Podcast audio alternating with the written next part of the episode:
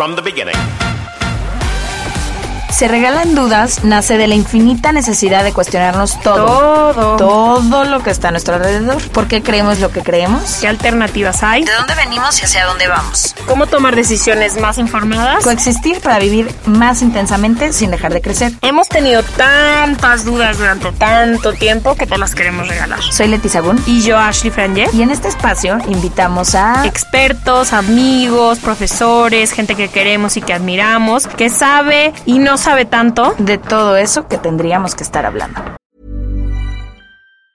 Quality sleep is essential. That's why the Sleep Number Smart Bed is designed for your ever evolving sleep needs. Need a bed that's firmer or softer on either side? Helps you sleep at a comfortable temperature? Sleep Number Smart Beds let you individualize your comfort so you sleep better together. JD Power ranks Sleep Number number 1 in customer satisfaction with mattresses purchased in-store. And now, save 50% on the Sleep Number limited edition Smart Bed for a limited time. For JD Power 2023 award information, visit jdpower.com/awards. Only at a Sleep Number store or sleepnumber.com. Hey, it's Danny Pellegrino from Everything Iconic.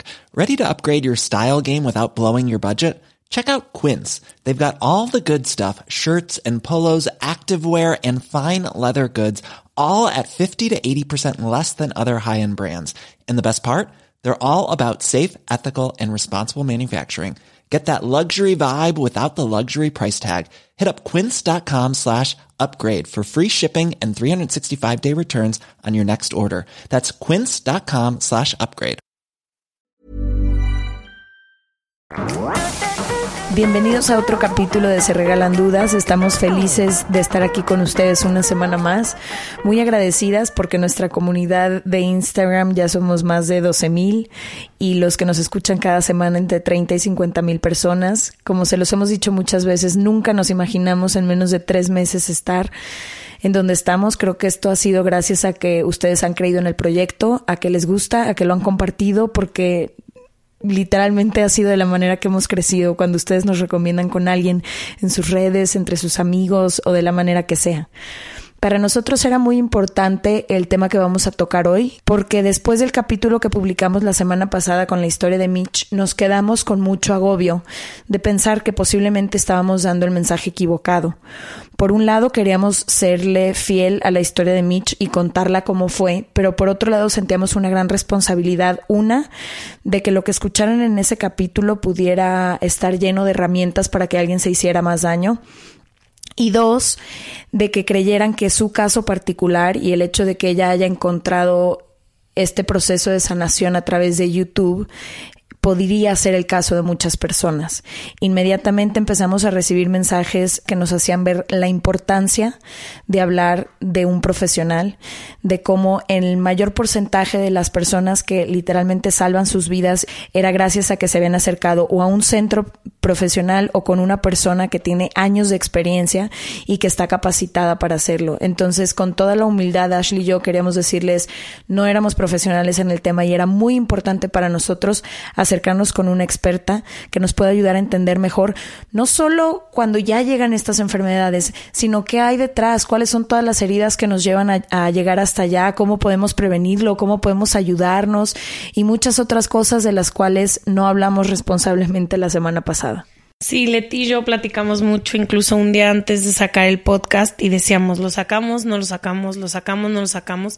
Pero bueno, como ya saben, somos, so- solo somos Leti y yo solas. Uno, tanto trabajo y dos, tanta responsabilidad que cae ante nosotras. Después, muchísima gente sí nos escribió de que muchísimas gracias por el capítulo, me sirvió muchísimo y todo. Nosotras literalmente ha sido una semana de muchísimo agobio de pensar, hay que buscar a alguien que nos pueda, o sea, uno educar a nosotras, pero también educar a toda la gente que nos escucha, porque no es solamente como habíamos platicado, el empezar a volver a comer es la recuperación. Hay muchísimo trabajo que se necesita hacer. Por eso regresamos al mismo tema hoy una vez más para hablar más y más y más y más educadas, que es el punto de este podcast. Totalmente. Hay una persona en particular que me escribió a quien le agradezco profundamente. Me dijo que lleva nueve años batallando con, con un trastorno que ha ido y venido, recaído varias veces y que hubo un centro en particular que le salvó la vida y una terapeuta en particular que es con, con quien vamos, con quien venimos a hablar hoy. Y ella me ponía un ejemplo que para mí fue muy claro de explicarme como el mensaje de la semana pasada y me dijo es que respetando la historia de quien contó su, quien lo contó la semana pasada, pero ella decía, para mí decirle a alguien que tiene tantos años batallando con un trastorno que es tan fácil como empezar a comer, me dijo, es como decirle a alguien que lleva años con alcoholismo que es tan fácil como dejar de tomar. O sea, no va por ahí. La comida es la puntita del iceberg, es la consecuencia de muchísimas cosas que hay detrás. Y si no se arregla todo lo que hay de fondo, eh, es mucho como mucho más complejo y hay muchas posibilidades de que la gente recaiga una y otra vez. Entonces dije, tienes toda la razón del mundo. Hay que hablar de esto desde donde se tiene que hablar, desde el punto de vista de un profesional que tenga años y que entienda sobre todo todo lo que hay abajo de esta consecuencia que está llevando a tantas personas a la muerte. Y alguien también me decía, siento que hace mucho no se hablaba de anorexia y bulimia, como que hubo una etapa que se nos concientizaba mucho, mucho. Sí, como de principios de los 2000 yo me acuerdo que hablamos mucho de eso. Cuando, cuando tú, como tú decías, las modelos eran talla cero y demás, y luego como que de repente se cayó un poco el tema y no entiendo por qué, si las estadísticas dicen que va cada vez más a la alza, deberíamos estar hablando más de lo que está pasando. 100%. Y también creo que sean, o sea, con esta nueva forma de ser healthy, ejercicio y todo, se puede cubrir muy bien. Al menos muchas de nuestras amigas nos dijeron eso de que, híjole, hasta que escuché el capítulo me di cuenta que tengo tal o tengo tal. Entonces, cada vez, como tú dices, van a la alza y además siento que hay más formas de poderte esconder. Sí, mucha gente cercana a mí me escribió y me dijo, yo no sabía que como tú tuve ortorexia o yo no sabía que estoy bordeando literalmente la bulimia y no porque esté vomitando, sino porque me castigo cada vez que como en grandes cantidades y muchos otros casos. La lección más grande que me dejó este libro es hablamos tanto del aspecto físico de las personas, ya sea en positivo o en negativo, o sea, cuando alguien nos gusta, cuando alguien no nos gusta, cómo se ve, cómo está o nosotros mismos, que el resultado o la consecuencia social y culturalmente, ¿no? Estamos enfermas alrededor de este tema de la belleza por tanto que hablamos de nuestro aspecto físico.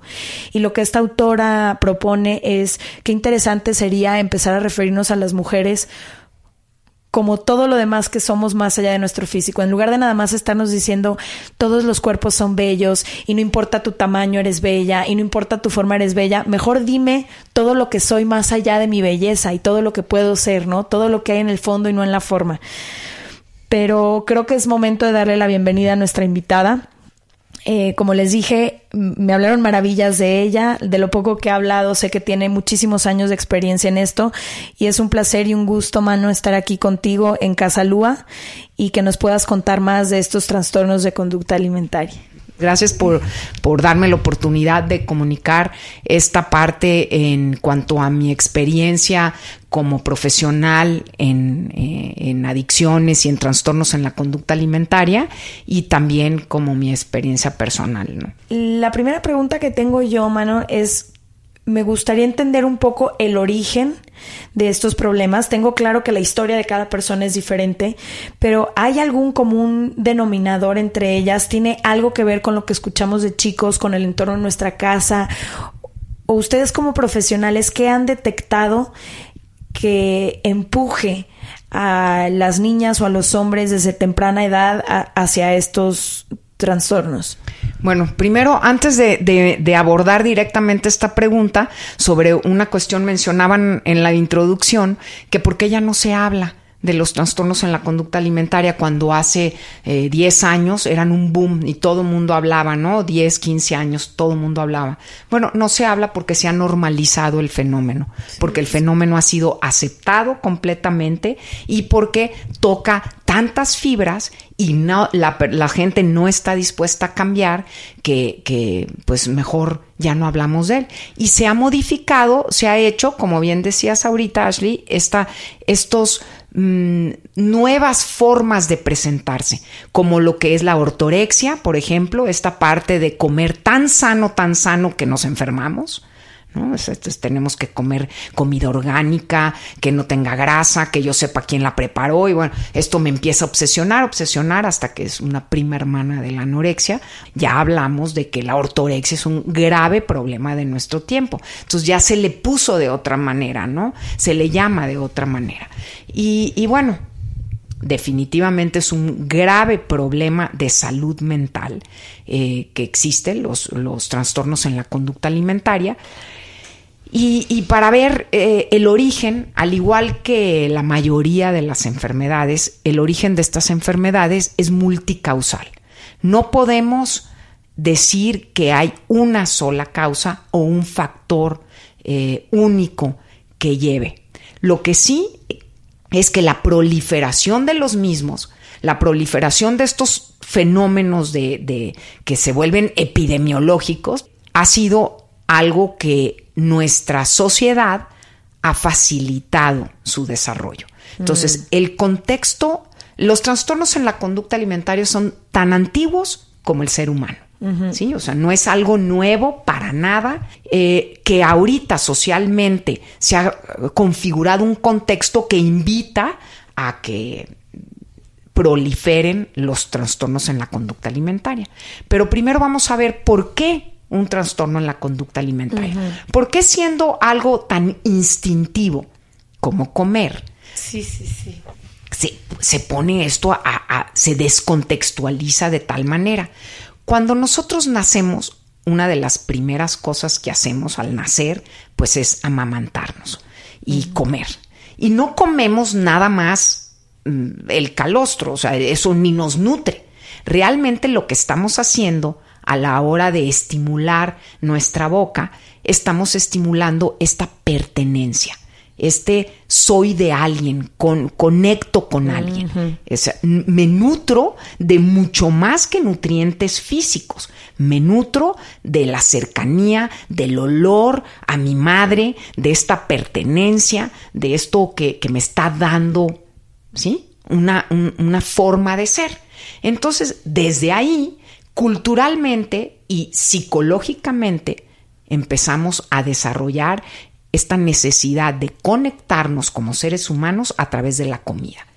Y así lo vemos, ¿no es cierto? Porque cuando es tu cumpleaños te hacen de comer lo que te gusta, ¿no? Le vas a llevar al novio, le preparas, eh, cumplieron un mes, entonces le preparas unos brownies, ¿no? O sea, estás triste y quieres un helado, estás enojado. Domingo, comida familiar. Exacto. ¿Sí? O sea, nos reunimos, eh, convivimos, socializamos y somos a través de la comida.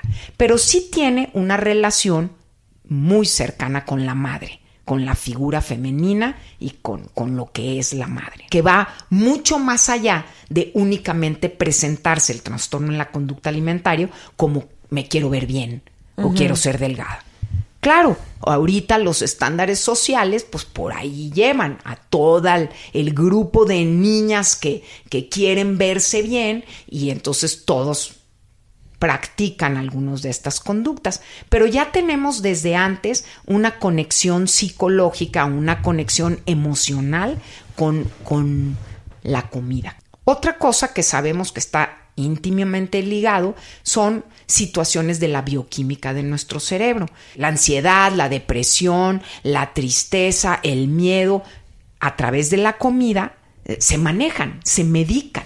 ¿sí? O sea, cuando tú estás mm, muy deprimido, a la hora de comer azúcares refinados, pues se te sube esta parte de la depresión, ¿no? Se quita esta sensación de estar deprimido por un ratito, porque luego baja y baja más fuerte.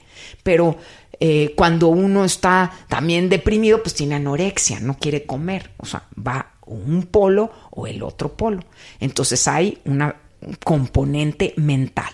Sabemos, por ejemplo, que voy a hablar de los dos grandes trastornos en la conducta alimentaria, aunque hay muchos que se definen entre ellos, pero vamos a hablar del trastorno por atracón, que es la persona que come compulsivamente, come de acuerdo a sus emociones, come de acuerdo a, a la costumbre, no come de acuerdo a su apetito, ¿sí? Mm. Entonces come y se atraca y se nutre, siente que está, eh, que le falta algo en la vida y entonces está comiendo para tratar de saciar un apetito que no es físico, es un apetito ah, emocional. Y que por más comida que le pongas, nunca, No es te alcanza. suficiente. No, nunca es suficiente. Esa es una parte. La otra parte es que también a la hora de yo crear grasa en mi cuerpo, ¿sí? De- eh, me hago que pongo una especie de barrera ante la vida, ante lo que me pasa allá y mi, y mi personalidad y mi persona. Es como una protección también. ¿sí? Me estoy protegiendo emocionalmente.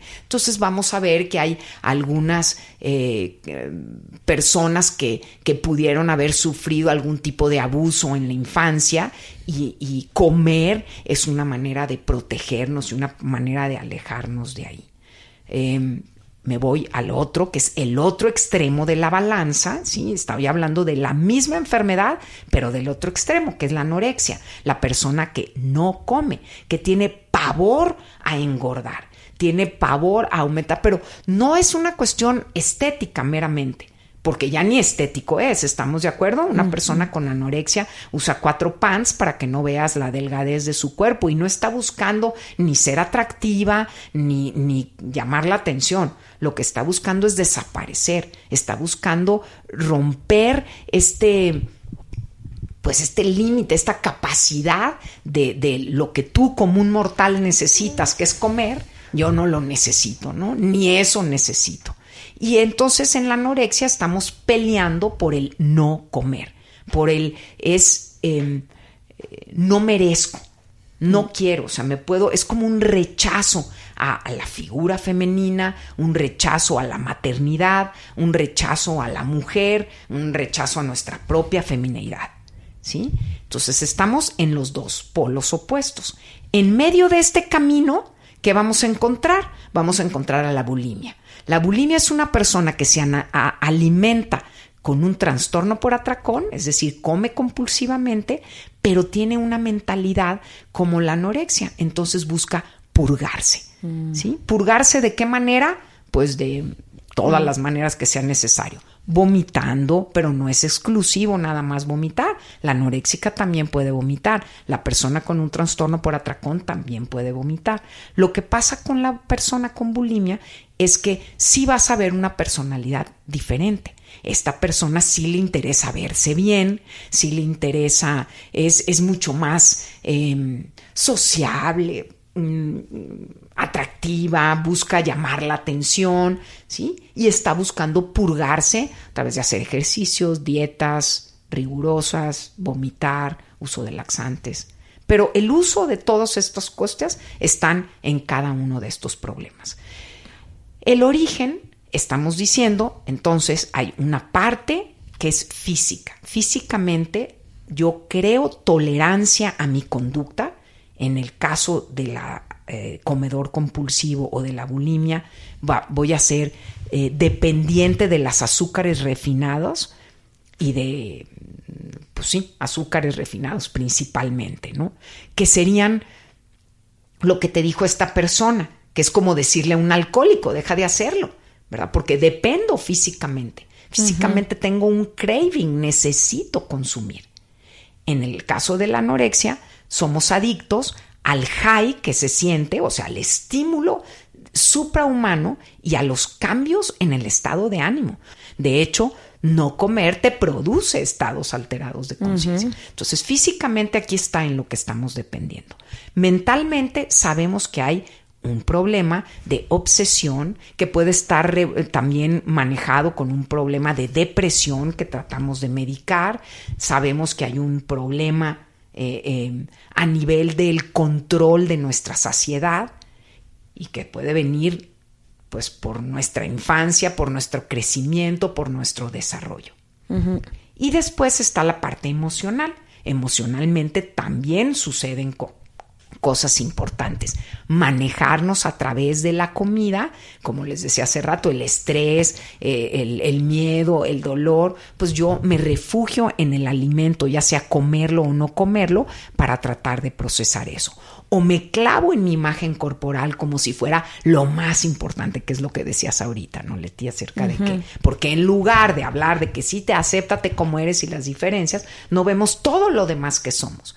Pero bueno, es mi forma de manejarlo. Estas tres partes serían las que son individuales. Cada individuo puede tener cuánto vas a tener de la parte física, cuánto va a ser la parte emocional y cuánto la parte mental va a depender de individuo a individuo. ¿Sí?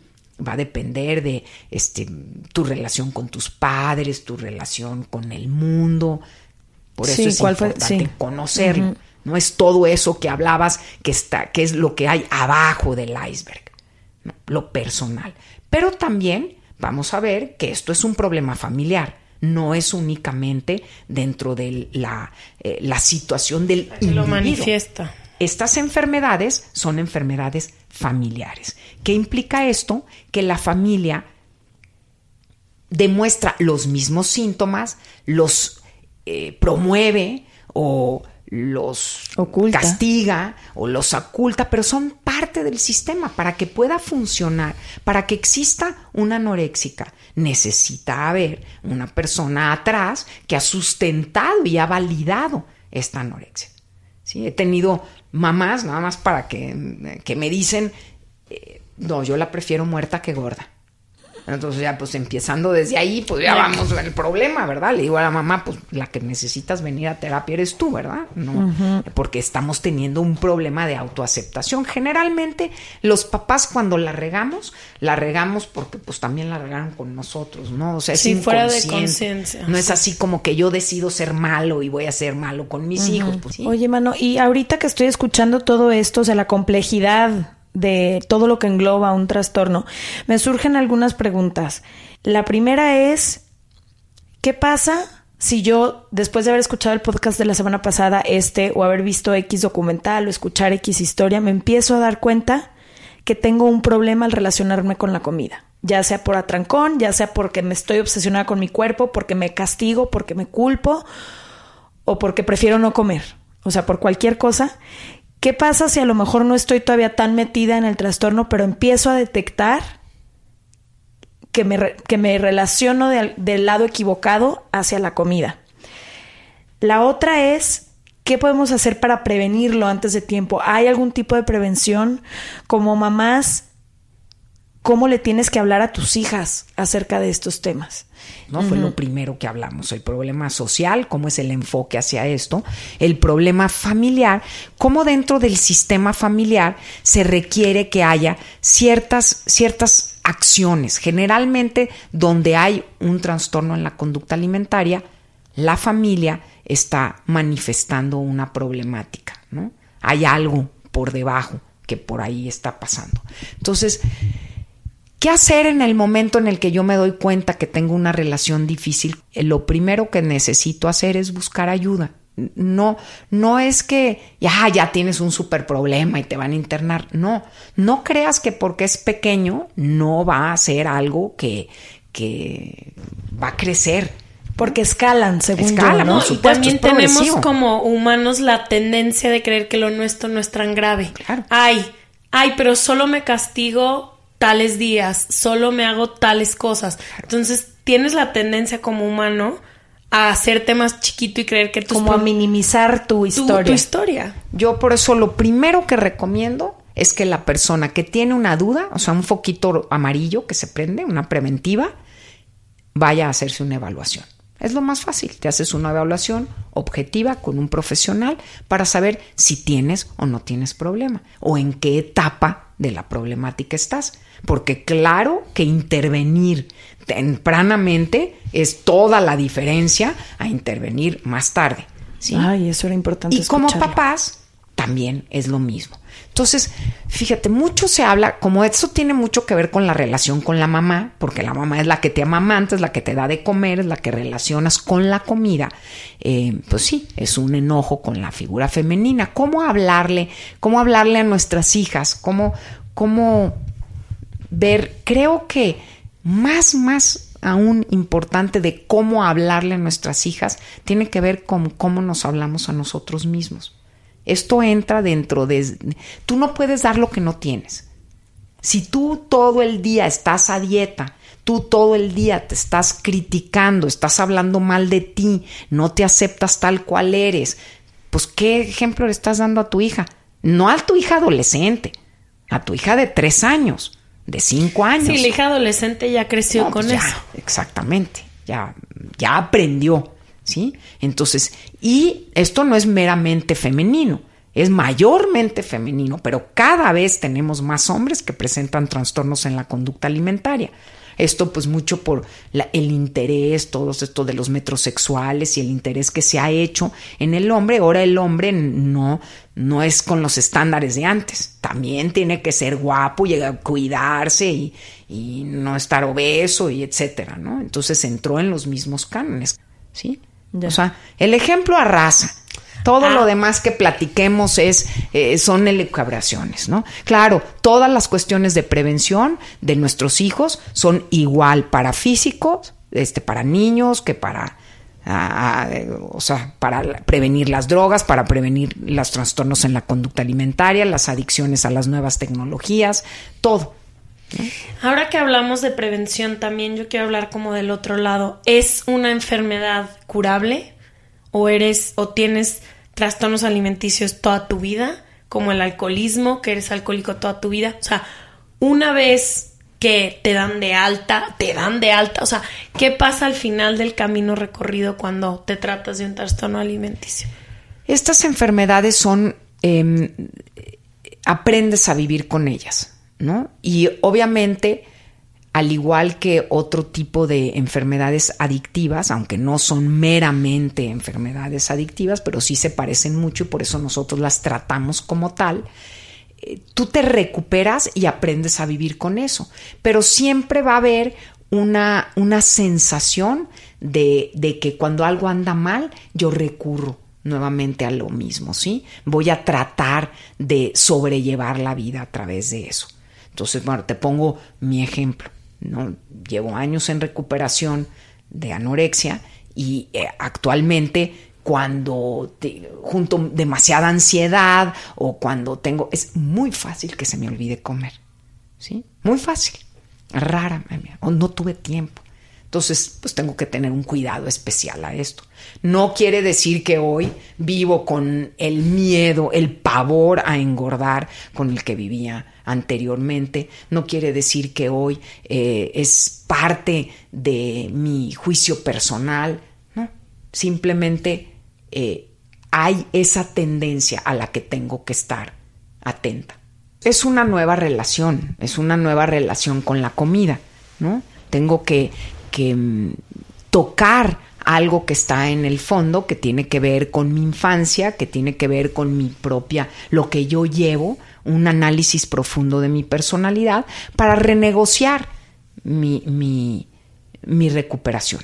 La recuperación, así como la enfermedad, se da a diferentes niveles. Mm. Hay la recuperación física, que es la primaria, tenemos que estabilizarnos, volver a nuestro peso, estar comiendo, renutrirnos de acuerdo a cualquiera que sea la problemática. Está la recuperación mental, en la cual necesitamos confrontar nuestros pensamientos obsesivos, confrontar las creencias que teníamos, confrontar la comida buena contra la comida mala, creencias, un crítico interno muy fuerte que tenemos que hay que trabajar con él, porque esto es una enfermedad obsesiva compulsiva mi obsesión ocupa un espacio enorme en la cabeza y todo mi día gira alrededor de qué voy a comer, cuándo, dónde, cómo y qué no voy a comer y qué me voy a poner y cómo me veo y si me aprieta el pantalón o no me aprieta el pantalón. Estoy secuestrada por mis pensamientos. Entonces hay un trabajo a nivel obsesivo, a nivel mental, que necesita atenderse y necesita muchas veces atenderse a través de psiquiatría, ¿no? A través de una farmacoterapia. Eh, muy a menudo. Es lo que se va a requerir. Hey, it's Ryan Reynolds and I'm here with Keith, co-star of my upcoming film If, only in theaters May 17th. Do you want to tell people the big news?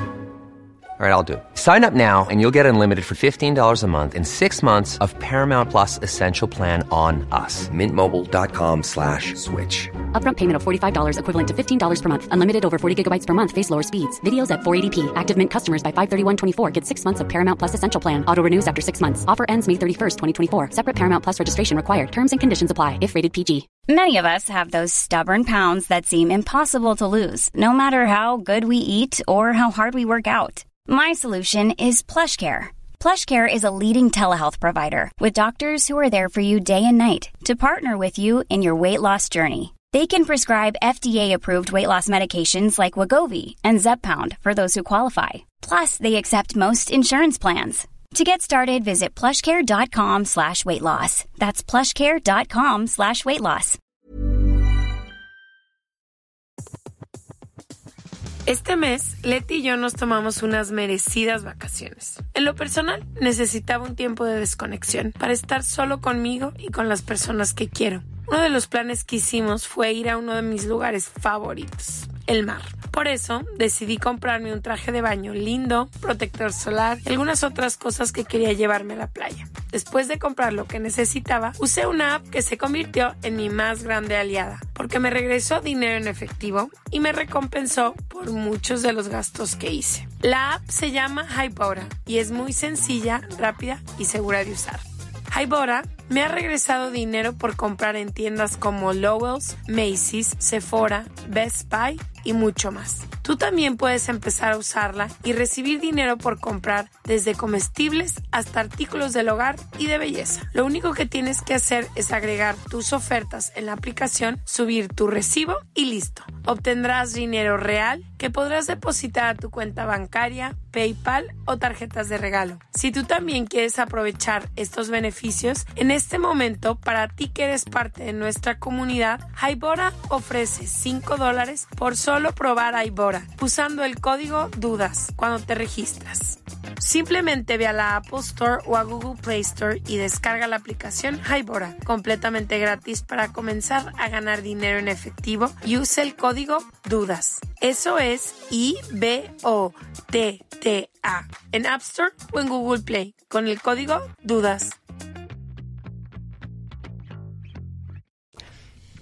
Después viene la parte emocional. Cuando tenemos estas dos partes ya niveladas, podemos entonces, entonces, empezar a trabajar con todas tus emociones, con tus traumas de infancia, con lo que te pasó, con por qué estás aquí, si te, te influyó, no te influyó, si hubo algo. Porque mientras tú estás practicando tu conducta alimentaria y estás obsesionado por la conducta alimentaria, podrás entender que hacer terapia con una persona dependiente de estas dos, pues es imposible. ¿Sí? es imposible. Es como, es como tratar de hacer terapia con un alcohólico. Pues no, está dominado por el alcohol. Entonces, primero necesitamos estabilizar estas dos partes. Y estas dos partes son las que se requieren hacer de manera profesional, en un centro profesional. Después está toda la parte emocional que viene a ayudarnos a, a estabilizar El y- y, encontrar el espíritu. Porque incluyendo, si yo puedo trabajar mi parte emocional, pero si no logro contactar mi parte espiritual, y no me malentiendan, no estoy hablando de religión, estoy hablando de espiritualidad, de esta capacidad que tenemos los seres humanos de tomar decisiones morales libremente.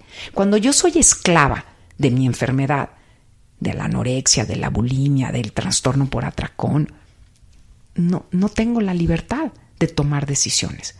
Aunque yo creo que yo soy la que decido, no lo decido yo. Hay una fuerza mayor a la voluntad que me está empujando a querer seguir haciendo esto. No, y como hablábamos de que se esconde tan fácil, es tan fácil creer que tienes el control tú. Totalmente. Porque tú dices, este es mi plato, estas son las tres cositas que me voy a comer y yo me las voy a comer. O sea, el, no sé, el fantasma que te persigue con los trastornos alimenticios te hace creer que todo está en tu control, pero pierdes, o sea, ahorita que estás diciendo, pierdes control muy completamente de quién eres tú y también de tus decisiones junto con la comida, o sea, que tienes hacia la comida. Y es como esta, no sé si es el que no quieres ver, que el demonio sí es más grande que tú y que a veces creemos que estamos en control de todo y que podemos solos, pero sí, un egocentrismo no es realidad. total. O sea, ahorita que estás explicando la complejidad de encontrar el camino hacia la sanación sin meterse a toda esta, cada una de estas etapas que tú estás mencionando, ¿no? Porque el primer síntoma de todas estas enfermedades es la negación. Y la negación es como un amortiguador, es la que permite que crezca.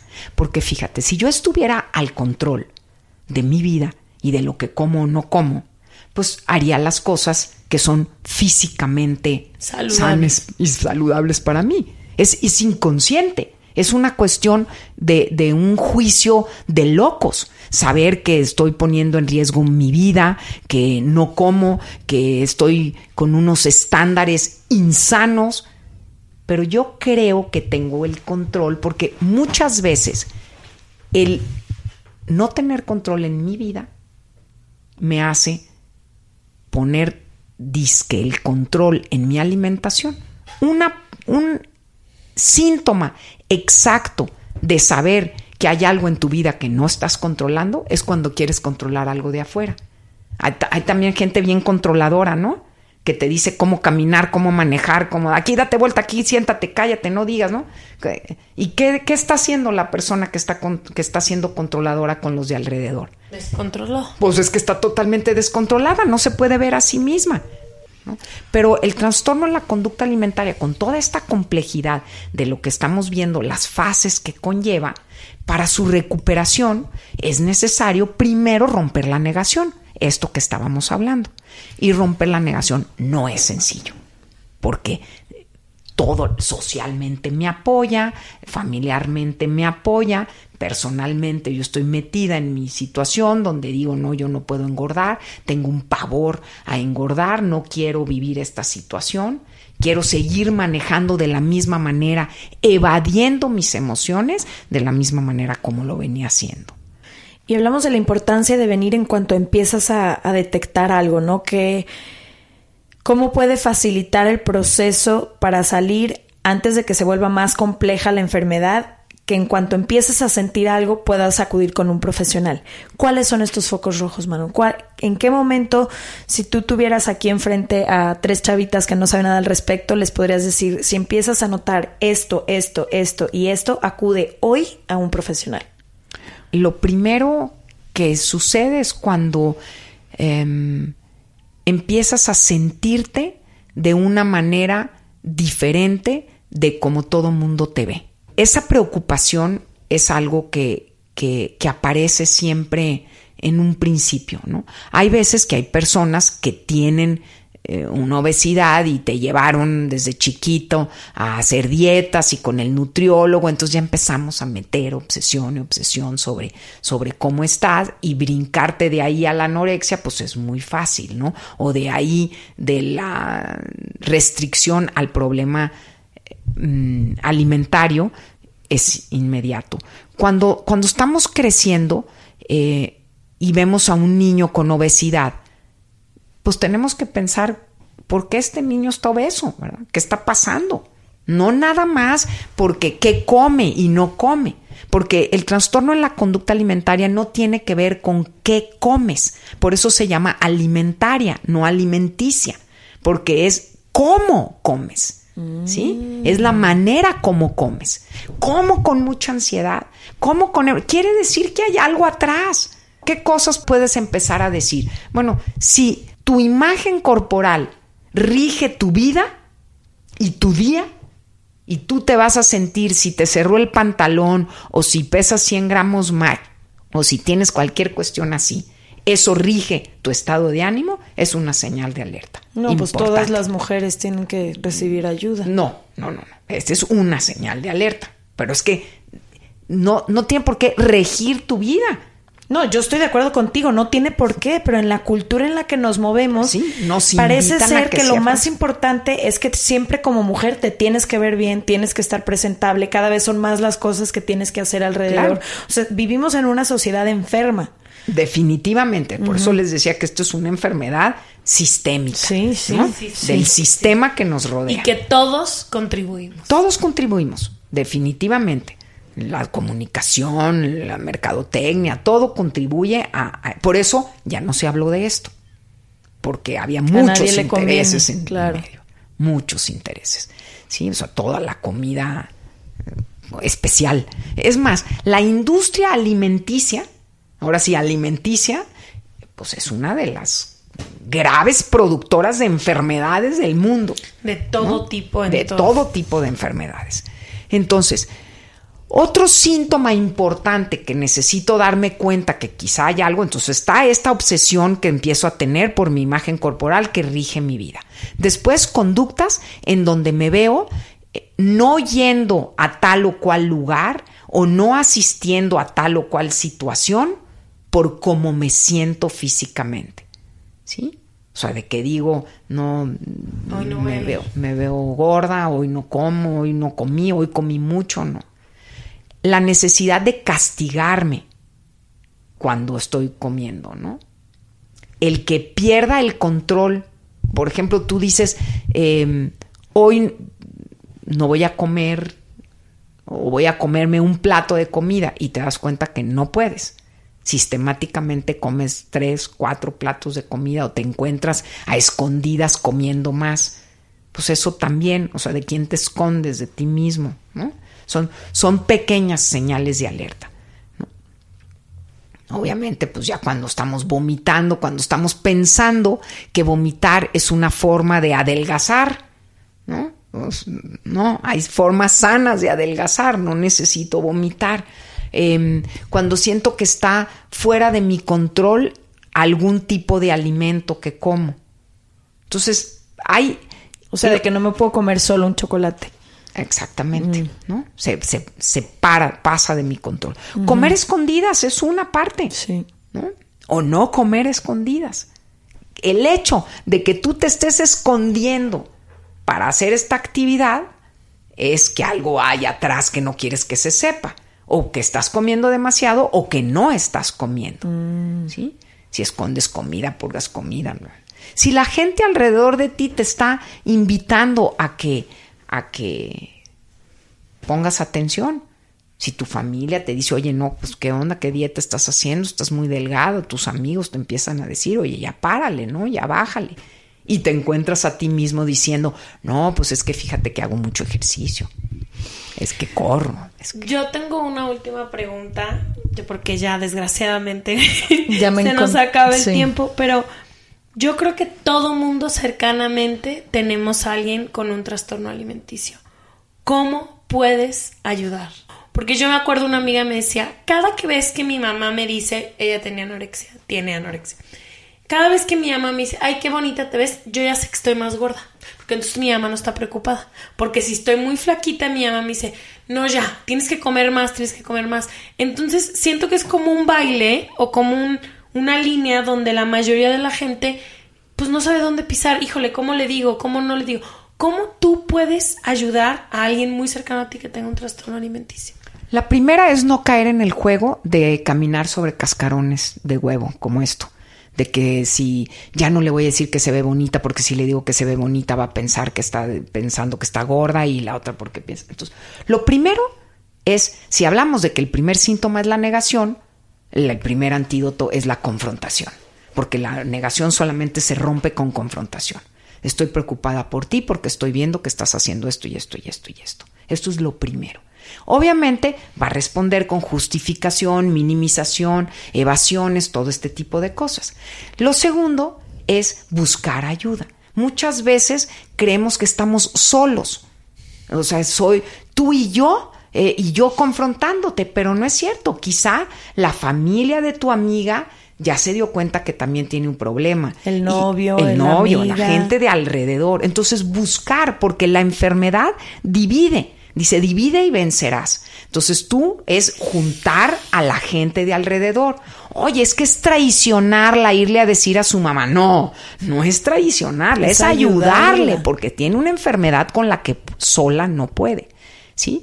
Y el tercer punto es buscar ayuda profesional y no estar haciendo como que no pasa, Pasa nada. Eso es lo peor que puede hacer. Solapar y quedarnos ahí como si no estuviera pasando nada.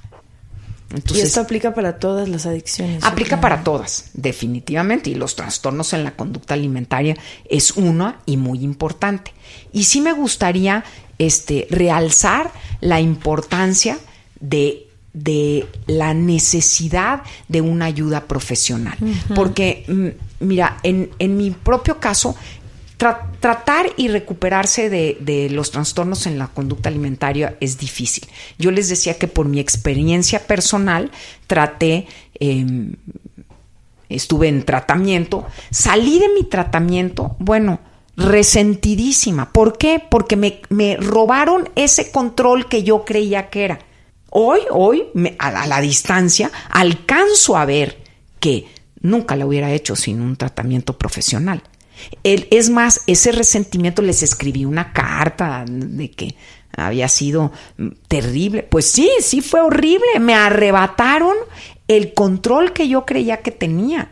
Me arrebataron la enfermedad. Pero si yo no hubiera hecho, si no hubiera pasado esos cuatro meses interna en un tratamiento primario y en tratamiento de medio camino, si no hubiera aprendido nuevamente a relacionarme con la comida, no hubiera tenido la libertad que, luego tuve. Nunca hubiera podido, o sea, si no me hubieran nutrido durante esos cuatro meses, si no hubiera tenido toda esa información, esa educación, ese manejo diferente de mi ansiedad y de mis miedos. Idealmente, no queremos que nadie esté en esta situación, que nadie esté inmerso en una enfermedad de este tipo.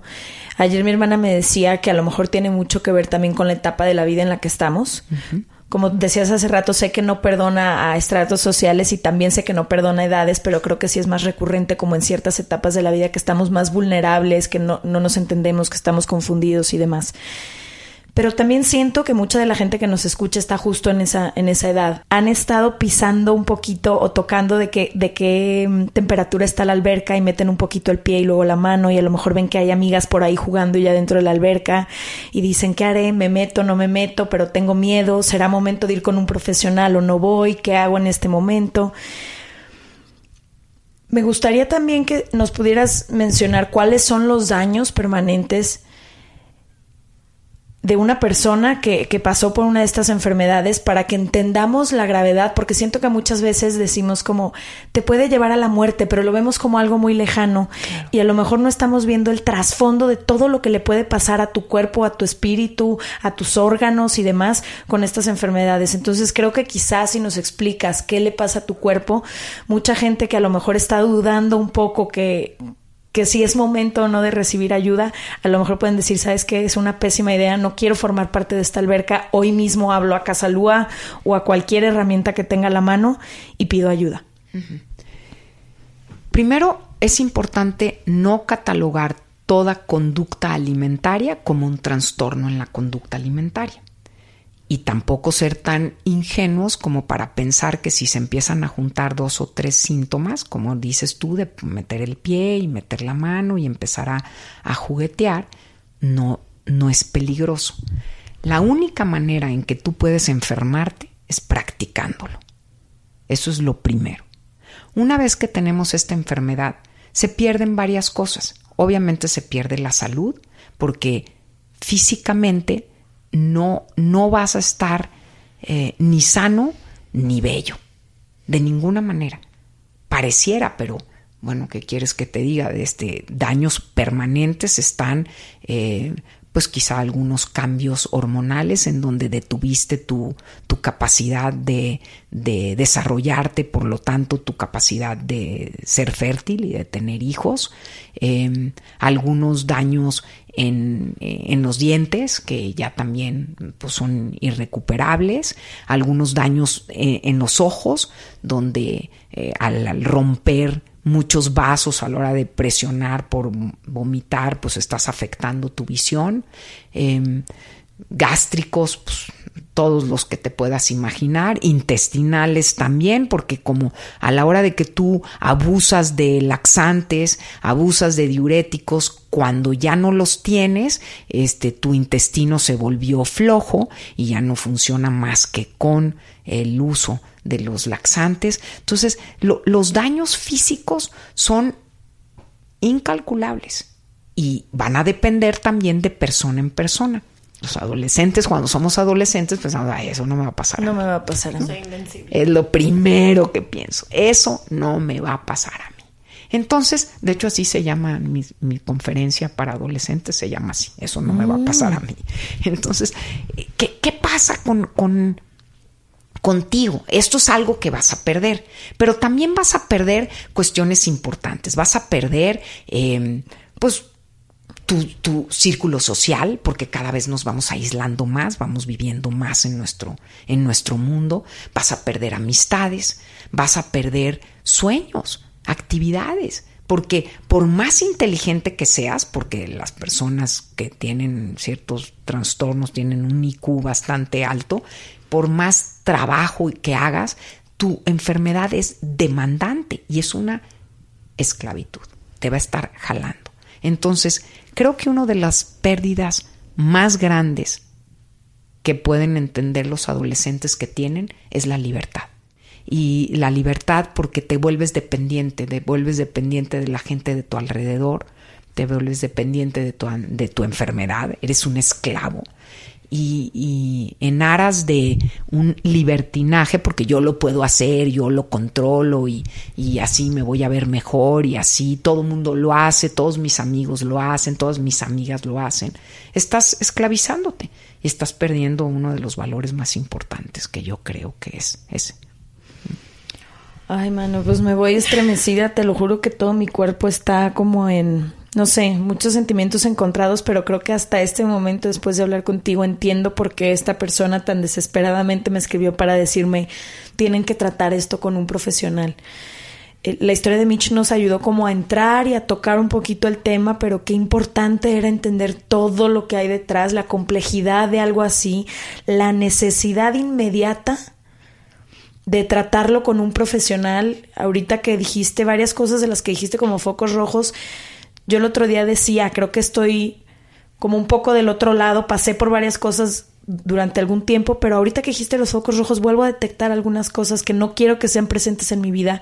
Yo no quiero que mi energía se vaya en ningún momento a, un aspecto físico cuando siento que tengo tantas cosas por hacer y no quisiera que fuera el caso de ninguna de las mujeres ni hombres que nos escuchan.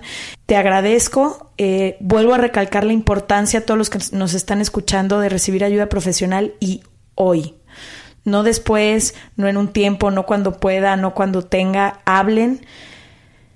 Qué importante, qué importante es este tema. Sí, también te juro que obviamente, como te dije al principio, siento una responsabilidad enorme con toda la gente que nos escuchan. Le dije a Leti, deja tú los que nos escuchan, la importancia de que tú y yo actuemos como decimos que se debe de actuar. Entonces me voy con muchísima información y yo también con la comida, como dices, es el ya cuando ya tienes una relación mala con la comida, ya hay muchísimas cosas atrás. Entonces, así es. O sea, ya la comida es el último pa, o sea, ya es ahorita el que síntoma. dices- exacto, es el síntoma de muchísimos años de poca terapia o nula terapia porque todavía sigue siendo un tabú en México. No podría de otra forma, no estaría donde estoy de otra forma. Entonces, como dice Leti, la importancia de acercarse a un terapeuta y constantemente y siempre no somos invencibles, nos creemos invencibles, pero no hay muchas situaciones que te pueden poner en una situación muy, muy vulnerable y luego aparece el síntoma de que ya, ya tienes una relación mala con la comida, hablando de anorexia y bulimia ahorita. Aquí les vamos a dejar eh, los datos que ya los habíamos compartido del centro de Manon que es Casa Lua. Eh, para cualquier duda, para que vengan a hacerse un diagnóstico, para quien sienta que es momento de, de actuar, si no acérquense, pu- puede haber mucha gente que no vive en Guadalajara, acérquense a cualquier centro, vamos a tratar de investigar varios que a lo mejor Manon nos puede recomendar y dejárselos todos aquí, alguna línea telefónica, pero lo importante es actuar ya. Muchas gracias Manon. Al contrario, muchísimas Me encanta gracias. haberte conocido, de Sí, verdad. igualmente, y esta es su casa, lo que quieran. Aquí Muchísimas estamos. gracias. Gracias. Gracias. Nos vemos el próximo martes. Se regalan dudas.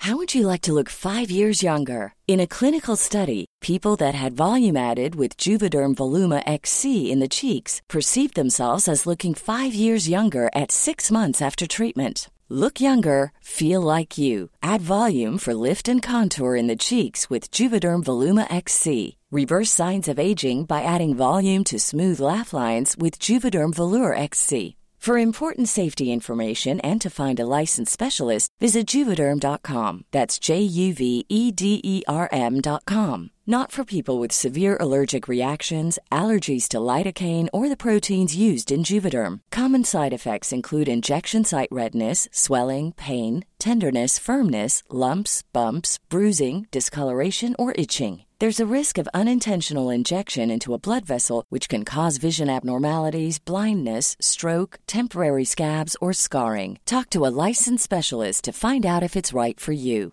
Hey, folks, I'm Mark Marin from the WTF Podcast, and this episode is brought to you by Kleenex Ultra Soft Tissues, your ally to help tackle your allergy symptoms this season. I love the change of seasons, but nobody loves pollen and all those other things floating in the air that make you sneeze during this nice weather. Kleenex Ultra Soft Tissues are hypoallergenic and allergist approved, so fight back against watery eyes and runny noses without worrying about irritating your skin. For this allergy season, grab Kleenex and face allergies head on.